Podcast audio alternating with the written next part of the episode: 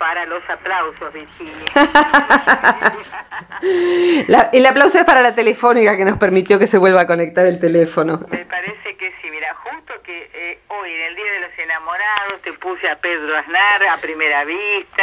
Uy, esa canción sí que es para los enamorados. Ahí está, ahí está. Eh, a propósito, hoy es un día bastante particular, ¿no? Porque hablar de los enamorados por un lado y de ese amor que uno debe sentir por uno, por otro lado. Es complicado, ¿sabes que me olvidé de que era el Día de los Enamorados? Si querés cambiamos de tema. Pero no, viene, viene, para mí viene bárbaro. Viene bien. La peor relación que puede tener un ser humano es con uno mismo. Exactamente, ahí se complica. Oh, sí.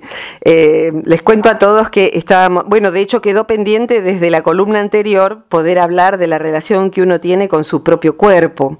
Claro. Eh, y y, había pensado, habíamos pensado con Rosita que la columna fuera Amar al cuerpo. Y eh, me, gustaría ponerle el nombre opuesto con un signo de pregunta, que es odiar al cuerpo, por supuesto. ¿Odiamos al cuerpo? ¿Odiamos a nuestro cuerpo?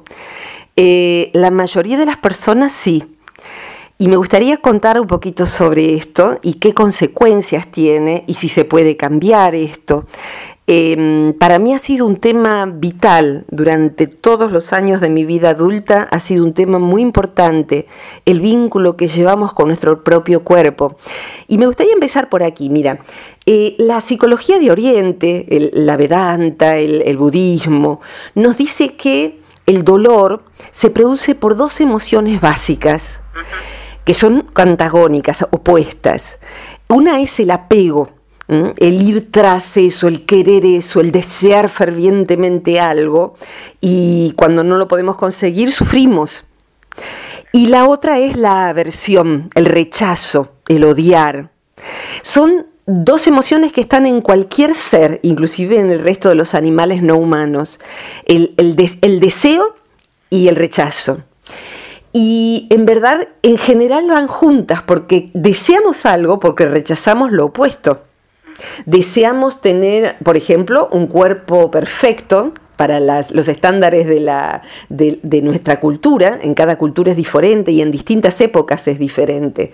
Y rechazamos el cuerpo que tenemos porque no tenemos ese cuerpo que se supone debiéramos tener. Cada vez que, más genéricamente, cada vez que eh, nos metemos en este circuito de dolor, deseo algo y rechazo lo otro, deseo y rechazo, eh, anhelo y odio, eh, apego y aversión, lo que se genera es tensión. Cuando rechazamos algo que está pasando, que eh, eh, muchas veces es algo perfectamente lógico. Rechazar, por ejemplo, a ver, recuerdo una situación cercana, estar volviendo muy cansada de trabajar en Buenos Aires ese día, en la universidad, y que haya un atasco de, de tránsito tremendo, largo, con desvíos. Y claro, por supuesto que uno no quisiera estar ahí y uno quisiera, deseo estar en mi casa y rechazo estar acá estancada en esta autopista de Buenos Aires, que siempre es lo mismo. Cuanto más rechaza uno determinada cosa y desea que sea distinto de cómo es, lo que se va generando son tensiones musculares. Lo primero que el cuerpo eh, experimenta cuando hay rechazo de una determinada situación es tensión. Eh, querríamos salir corriendo, queríamos golpear algo, querríamos gritar en voz alta, gritar, eh, querríamos decir insultos, aunque sea al tránsito en general, aunque no sea una única persona, porque estamos rechazando. De manera tal que tanto el anhelo de ir tras de como el rechazo son tensión muscular. Eh, y esa tensión, si se sostiene en el tiempo, genera dolor dolor de panza, dolor de intestinos, eh, dolor de espalda, dolor de cuello, dolor de cabeza. El cuello es esa, cosa tan delgadita que en los humanos sostiene algo tan pesado como es la cabeza, es a donde van a parar los cuellos y los hombros muchas de nuestras tensiones. Eh, y las más emocionales son viscerales, decimos. Entonces la panza y sus alrededores eh, es donde se genera una bola de, de contracción. Y la contracción es dolor. Entonces rechazo algo afuera y me tenso. Mira en qué problema estoy si el rechazo es crónico y es hacia mi propio cuerpo. No me gusta este cuerpo que tengo.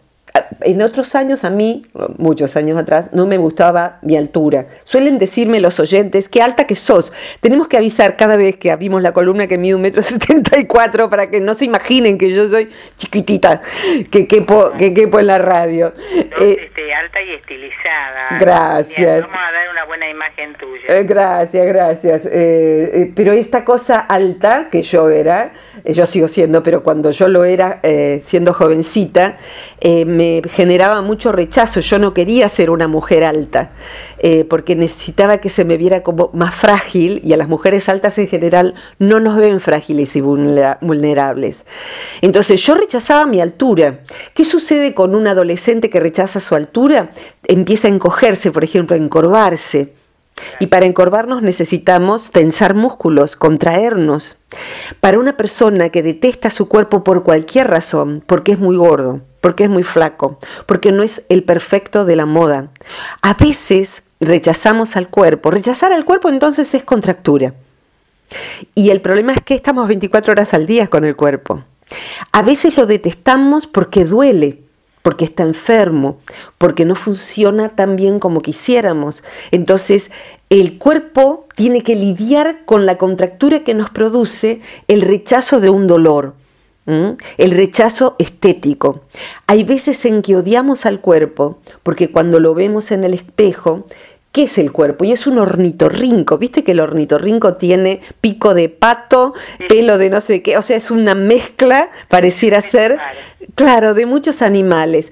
Nuestro cuerpo es como un ornitorrinco. Yo miro en esta edad, a los 55, en el 2017, miro en el espejo eh, el rostro de Virginia Gowell y veo a veces a mi abuela paterna, veo los ojos verdes de mi mamá, veo rasgos de mi papá, soy bastante parecida a mi papá de joven.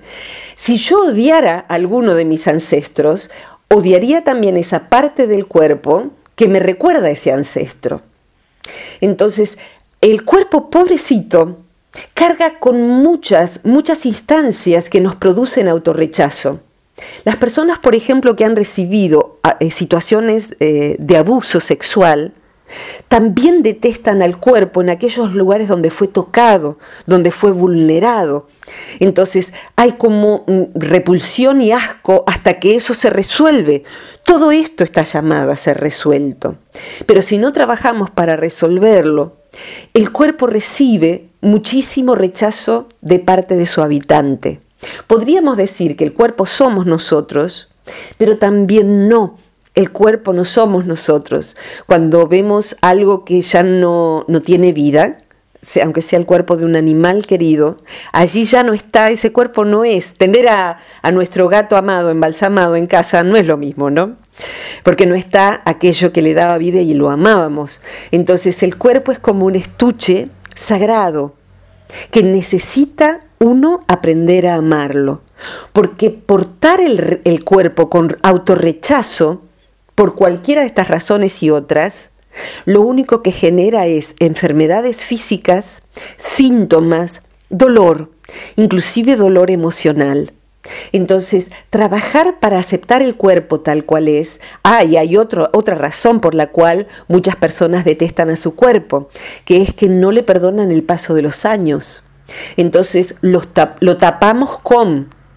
Y eh, creo que todos en algún momento volvemos a ver a un actor que queríamos, a una actriz, y decimos, por Dios, ¿qué te hiciste?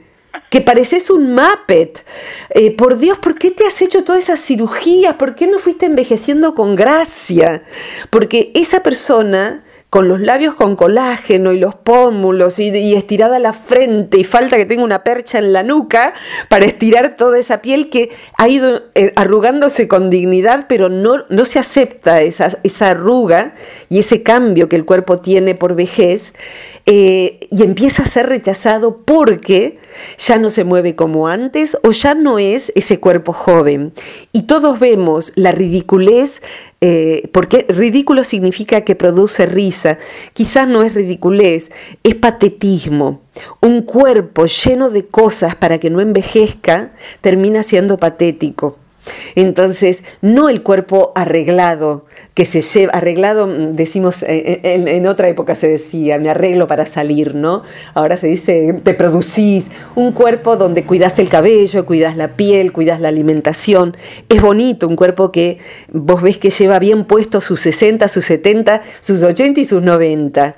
Eh, pienso en Brother David, que muchos de los oyentes lo conocen, este querido monje que tiene más de 91 y es gallardo y tiene la el rostro de un anciano vivaz y los ojos limpios y un cuerpo saludable. Entonces eso es llevar bien un cuerpo que va envejeciendo, ¿no? Y que le salen manchas y arrugas y todo lo demás. Pero cuando odiamos la vejez de nuestro cuerpo, odiamos a nuestro cuerpo. Y me gustaría hoy entrar por un tópico, mientras estaba hoy preparando el desayuno, pensaba en nuestra columna y me acordaba de esto puntual, Ro. Hay un científico japonés que se llama Masaru Emoto, eh, que ha sido, se ha vuelto muy conocido, inclusive alguno de las redes que usa redes sociales lo va a, recordar, y el que no, googleelo. Masaru Emoto. ¿Qué investigó Masaru Emoto? Eh, él investigó que eh, ha hecho investigaciones sobre el agua y observó que el agua, vista bajo eh, microscopio, cobraba distintas formas, inclusive el agua cuando se congelaba, cobraba distintas formas geométricas según el tipo de emoción que le emitiéramos. ¿Qué significa esto? Que se, ponía un recipiente, se pone un recipiente con agua y se pone enfrente uno o más personas irradiando hacia ese agua sentimientos, por ejemplo, de compasión y ternura. Y ese agua va cobrando en sus partículas más ínfimas eh, formas geométricas determinadas, muy armónicas, si se miran bajo la lente del microscopio, parecen mandalas pintados y diseñados por alguien que sabe muy bien hacerlos. Son formas armónicas y bonitas, de modo tal que pareciera ser que la inteligencia del agua, que es algo vivo, por supuesto que el agua es algo vivo, asimila las emociones de aquello que tiene cerca y en otro grupo la misma agua sacada del mismo arroyo, de la misma canilla o de la misma botella, puesta con otro grupo y a distancia, donde se le pide a ese grupo, piensen en emociones feas, eh, de, de, sentimientos de rechazo, de discriminación, de odio, de furia, e irradian al agua. Ese agua, aunque haya salido del mismo lugar que la otra, genera partículas muy angulosas y donde hay algo tremendamente diferente. La, ondulación y gracia que tienen las formas del agua número uno son muy divergentes, muy diferentes del agua número dos. Es decir, que el agua cobra diferentes formas según el tipo de emociones que perciba emitidas hacia ella. Esto, si lo llevamos a este pensamiento, nuestro cuerpo es entre 70 y 80% agua. Agua agua. Todos lo sabemos desde biología de la escuela primaria. El cuerpo es básicamente una bolsa de agua que milagrosamente cobra tan diferentes funciones el sistema urinario que el respiratorio o lo que hace el cerebro.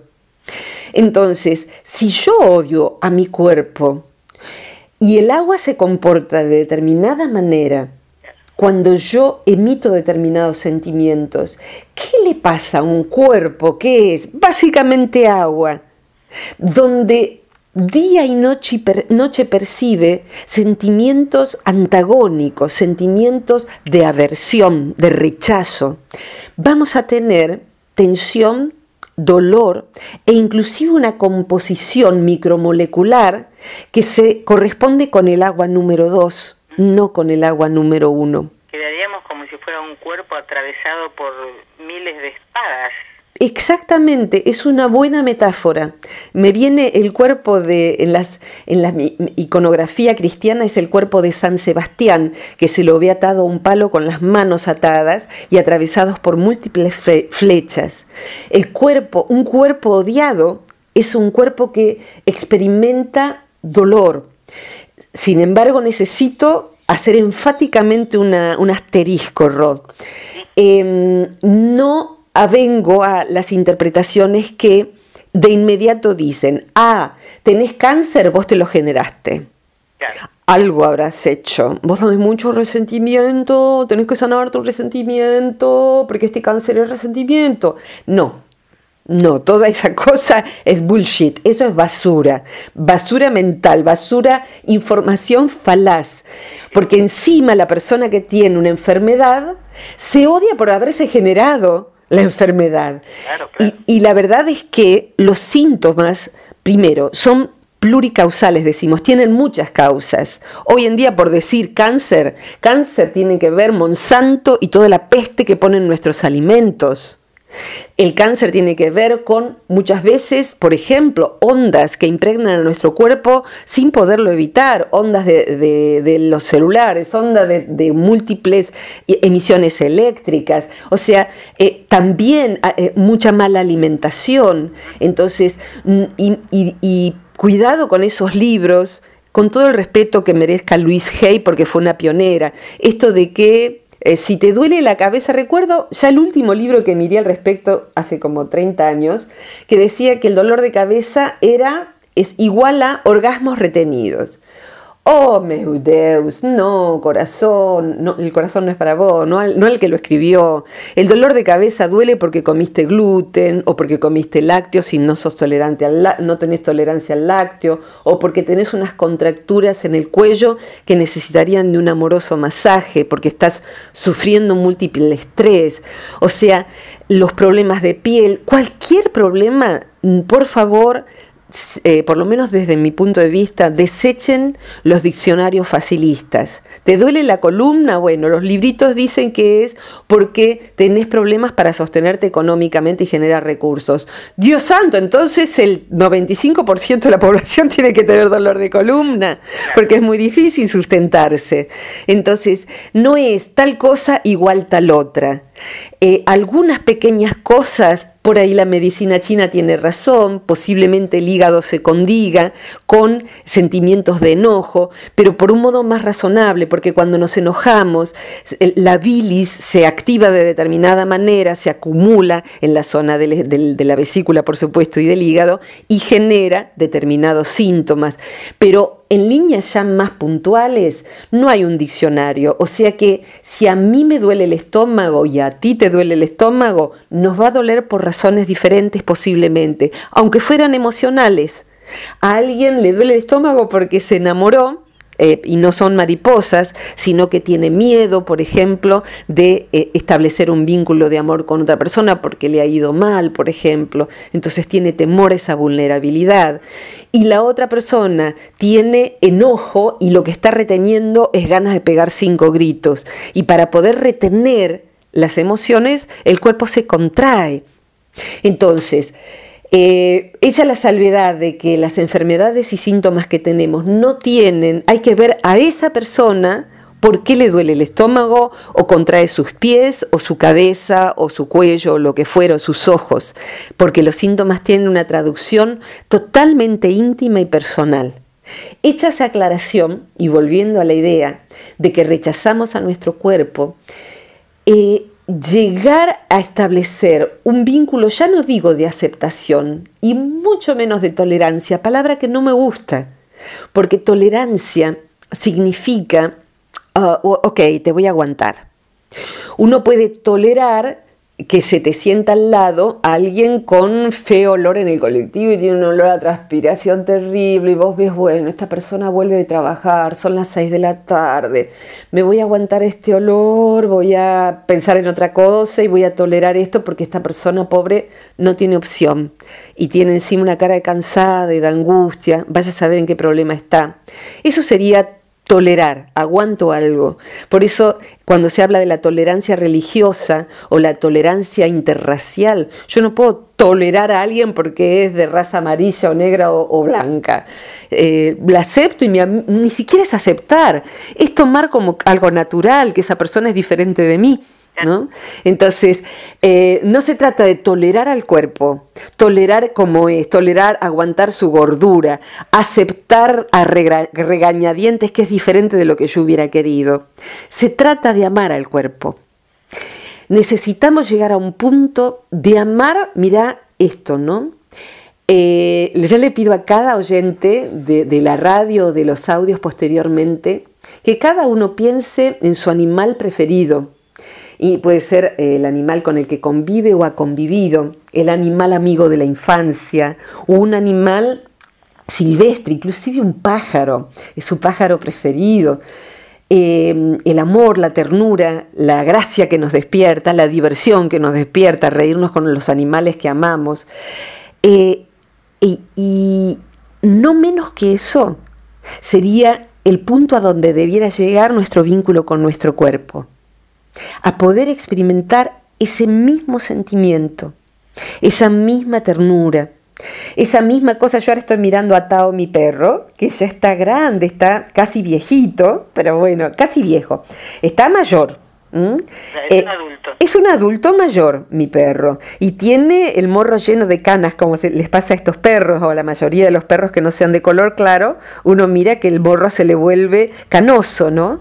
Está menos bello, lo quiero menos, yo lo adoro, y si, si estuviera todo duro, que no es lo que le pasa, o gordo, como está la perra de mi mamá, la quiero menos a la perra de mi mamá porque esté gorda, la adoro lo mismo, y si uno mira a su animal, lo adora. Pero cuando ve a su cuerpo gordo, nuestra cultura nos ha enseñado, ay por Dios, estás impresentable.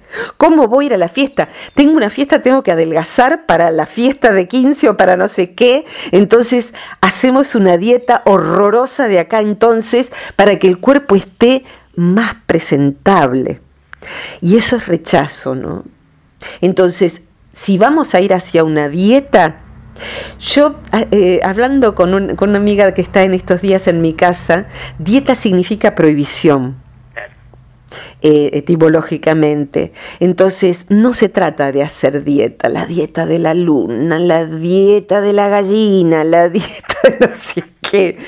Se trata de, a ver, yo, yo ahora, hoy, acabo de desayunar, acabamos de desayunar con, Mariana y Gabrielito. Lo veía Gabriel, por ejemplo. Algunos lo escucharon el domingo en tu otro programa. Gabriel tiene nueve años. ¿Qué desayunó Gabriel? Desayunó melón, por, por gusto de él, ¿eh? Melón con galletitas de arroz untadas en palta. Ah, qué bien. Y lo veía él con la palta, disfrutando, se comía una palta entera solito, disfrutando eso de una manera. ¿Y por qué? Porque está acostumbrado a tener un estilo de vida sano. Entonces para él lo rico es eso. Rico es lo que a su cuerpo le hace bien y lo disfruta porque está educado para eso. Y hoy una fiesta de un niño de nueve años que son chisitos y papas fritas y porquerías realmente porquerías de plástico. Les enseñamos que eso es fiesta a un niño. Y después ese niño, y a los 10 ya va a tener alta presión y colesterol. Hay una epidemia de niños con colesterol, alta presión.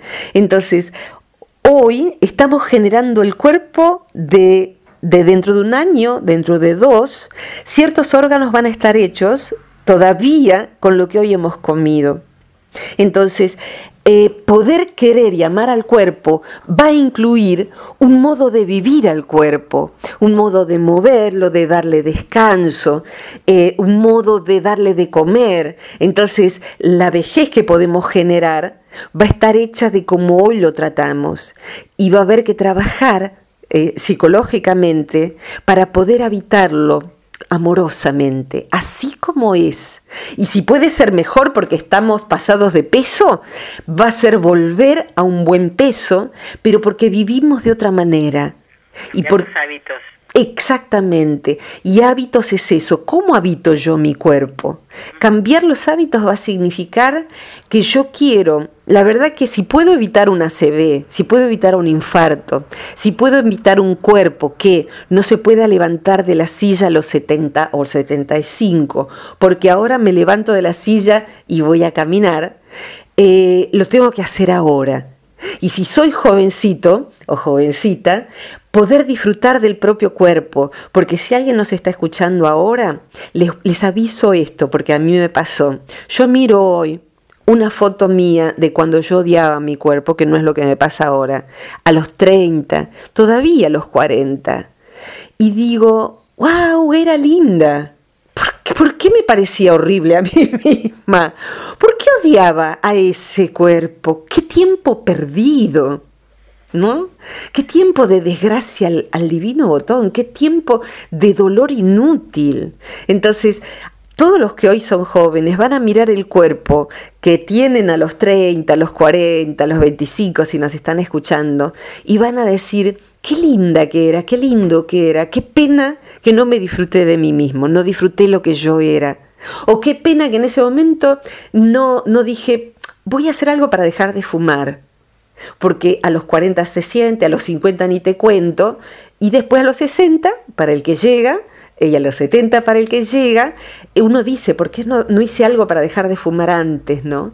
Entonces, esto, porque la verdad, suponete en el fumar, uno no haría jamás la bestialidad de fumar, cargas el humo en el cuerpo y lo expulsás hacia la cara de un niño de cuatro años. O lo expulsás hacia la cara de tu perro. No lo haríamos. Y si vemos que alguien lo hiciéramos, diríamos, qué perverso, qué horrible. Sin embargo, lo hacemos hacia el propio cuerpo, que es como un niño. Una vez que nosotros elegimos fumar, el cuerpo ya no puede elegir otra cosa. O, le damos al cuerpo alimento que no es saludable, el cuerpo no tiene opción.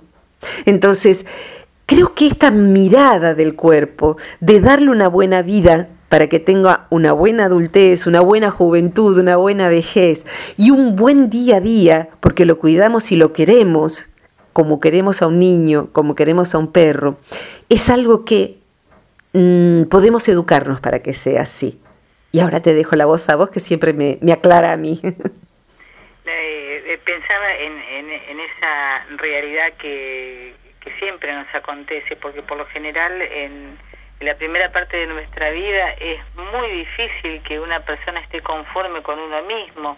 Lo veo constantemente por, por, la gente que, que me rodea, que dice, no, que esta no me gusta, que mi pelo no me gusta, que mi cara no me gusta, que no me gusta mi nariz, que no me gustan mis ojos, que yo digo, eh, ¿cuándo uno eh, termina de crecer o de madurar como para poder aceptarse a sí mismo? Y por otra parte, como decías vos, eh, el cuerpo mm, que merece ser cuidado y por suerte eh, a través de los cuidados y los mimos se puede lograr lo que uno quiere de sí mismo. Totalmente y para algunas personas eso recién acontece cuando hay una enfermedad grave. Entonces ahí empieza a averiguar qué es la dieta alcalina, empieza a caminar porque tuvo una CB y tiene tres stents o eh, tuvo un infarto o tuvo diagnóstico de cáncer y la pudo remontar. Entonces ahí empieza a cuidar el cuerpo. Y qué cosa, ¿no? Es como no hacerle mantenimiento al coche y bueno, cuando ya no le cambiamos el filtro ni el aceite ni nada y nos dejó en la calle, entonces ahí sí hacer todo eso junto. Es muy absurdo. Entonces, para no entrar en ese absurdo, eh, en verdad lo que sucede, Ro, es lo siguiente. Los estudios de las universidades que investigan este tema indican que un niño sano, hasta la edad de escolarización, eh, ama su cuerpo. Si le preguntas inclusive, ¿qué le cambiarías a tu cuerpo?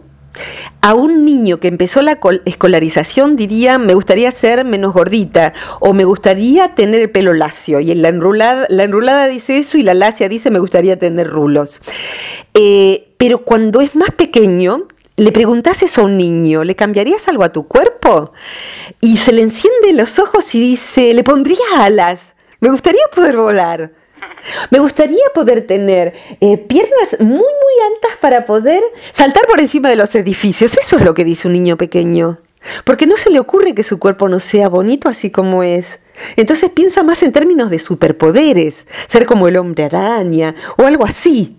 Entonces no piensa en términos de defecto, sino de jugar un rato. Mi cuerpo está bien como está, pero si pudiera cambiarlo le pondría alas. Y después, ¿quién le enseña al nene que ese cuerpo no está bien.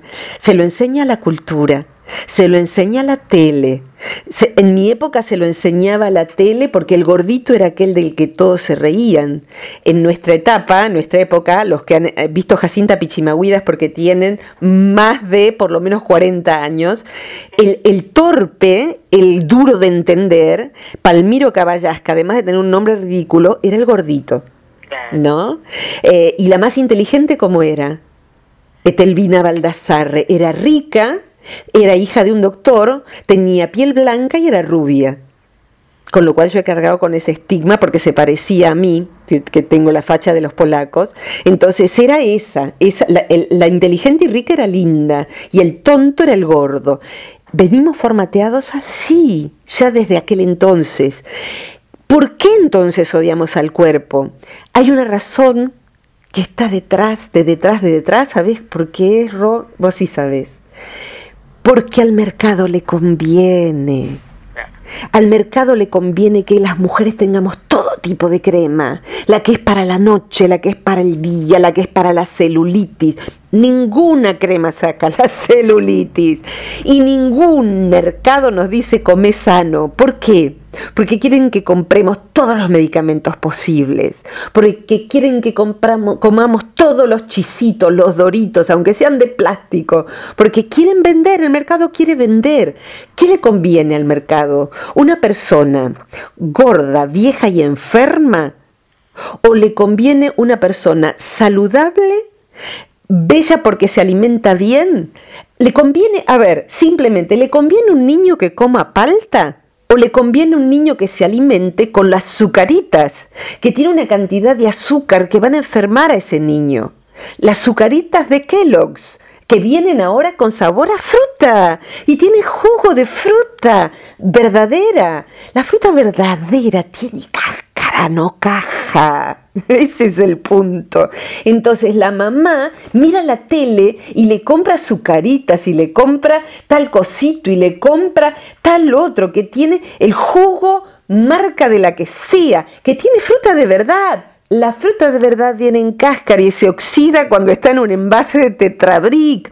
O sea que no estamos alimentando mejor al nene porque en vez de galletitas dulces le estamos dando eh, jugo cepita. No, el jugo cepita es basura también porque tiene conservantes y la fruta está muerta, muertísima la fruta que está ahí adentro. La fruta que no está muerta está dentro de la cáscara. Pero un niño que consuma algo saludable, se les va de la mano al mercado, al mercado de farmacia, que es el más próspero, o sea, el mercado lo que precisa es que estemos gordos y enfermos gordos y enfermos. Y las empresas tabacaleras, ¿por qué eh, son tan prósperas y por qué siguen haciendo publicidad? En el caso de las tabacaleras, porque su público se renueva por muerte. Es tan simple como eso. Hay una película que, sugiero a todo el que fume, que está en YouTube, se llama Gracias por fumar. Gracias por fumar. Es lo que sucede con la industria tabacalera.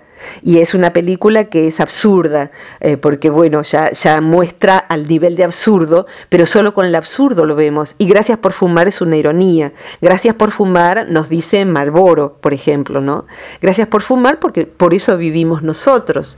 Eh, y bueno, todo, todo gira en torno de la persona que elija mal para su cuerpo.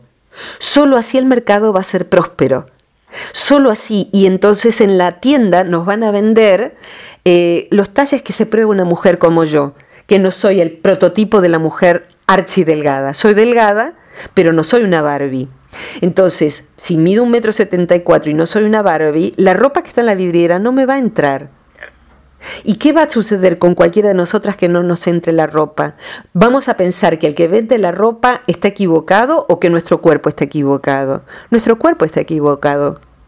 ¿Cómo es la iluminación de, la, de las tiendas, del probador de tiendas? Es, es color fluo. ¿Cómo vemos a nuestro, o sea, es fosforescente? ¿Cómo vemos a nuestro cuerpo en la tienda? con, la, con la luz fosforescente vemos todas las adiposidades y deformidades multiplicadas 10 veces. ¿Cómo vamos a hacer para que esas adiposidades y deformidades, entre comillas, luzcan bien? Comprando en vez de un pantalón dos y algo con que tapar eso. O sea, la tienda también está armada, el probador de la tienda está armada para que tarpemos a ese cuerpo infame que vemos en el, en el espejo. Entonces, todo está armado para que odiemos a nuestro cuerpo. Si vamos a Oriente, no entenderían por qué odiamos a nuestro cuerpo, porque el cuerpo es sagrado. Entonces, el camino que tenemos que hacer para volver a honrar nuestro cuerpo, al hermano cuerpo, como decía San Francisco de Asís. A veces es largo, pero es el único posible para a la mañana mirarlo al espejo y decirle, hola muchachito, hola muchachita, te deseo buen día y sonreírle a ese cuerpo y agradecerle a ese cuerpo, permitirnos atravesar la experiencia humana. Ya cuando el cuerpo siente que le damos las gracias, gracias hígado, por filtrar todo eso que he comido. Gracias piel, gracias ojos por permitirme ver. Yo le doy gracias a mi pie todos los días, a mis pies, pero sobre todo el que ha estado eh, accidentado. Solo cuando no hemos podido caminar nos decimos gracias cuerpo, eh, gracias ojos, si hemos, si hemos tenido cataratas y nos operan y podemos volver a ver. Gracias lengua por permitirme saborear. Esto que, que, dice Violeta, ¿no?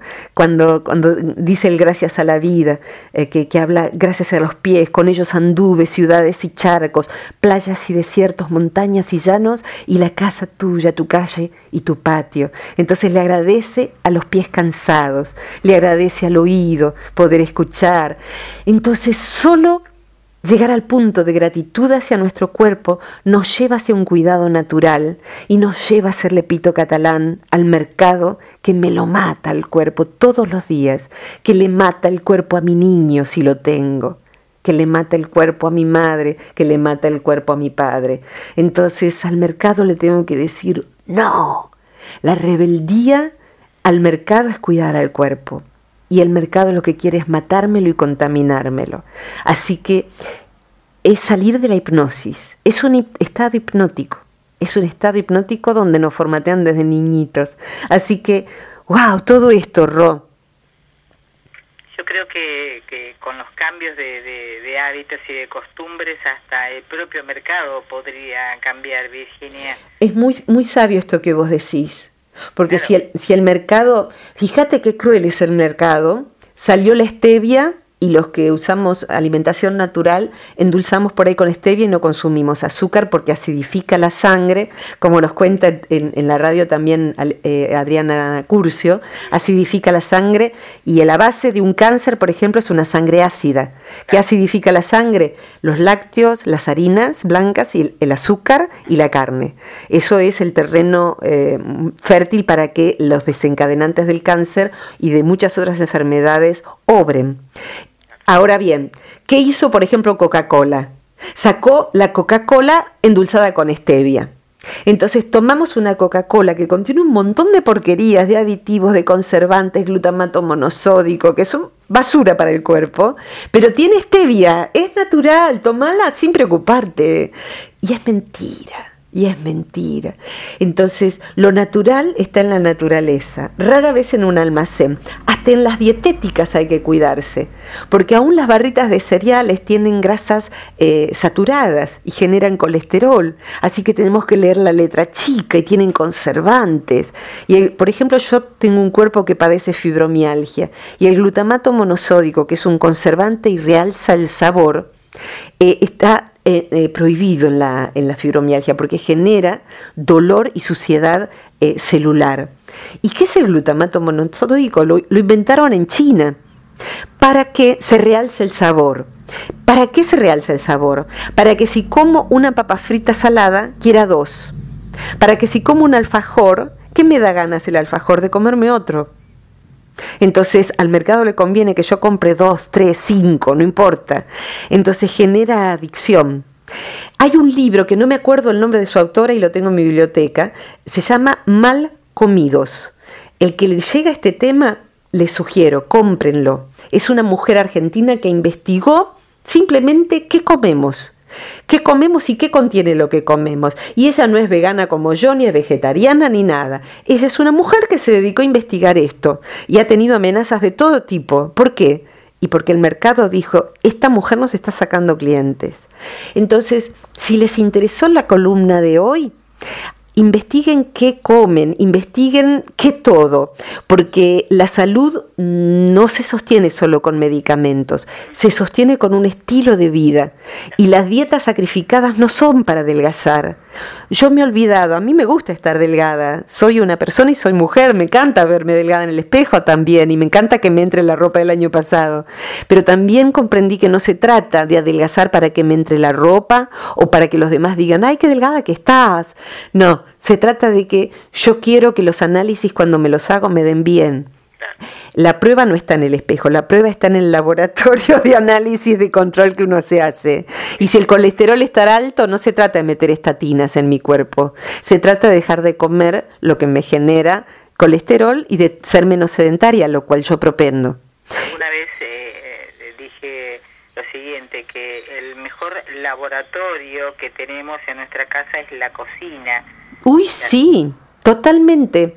Hay un cartel que cada tanto aparece por Facebook que hay una verdulería de, muchos colores que se llama La Farmacia. Y me encantó para que una verdulería se llame La Farmacia, ¿no? Eh, hay un médico mediático que se llama López Rossetti, que me encanta como explica, que él suele decir, la farmacia más importante es la verdulería. Entonces, y pero a mí no me, me encanta el fiambre y me encantan los snacks y le, sí me encantan porque el mercado te condicionó para que te encanten. Pero bueno, uno puede elegir eh, y alguien que le encanta todo eso y fuma y bebe un montón y dice, y de algo hay que morir. El problema no es morir. El problema, pero no es morir en absoluto. El problema es seguir viviendo con diabetes.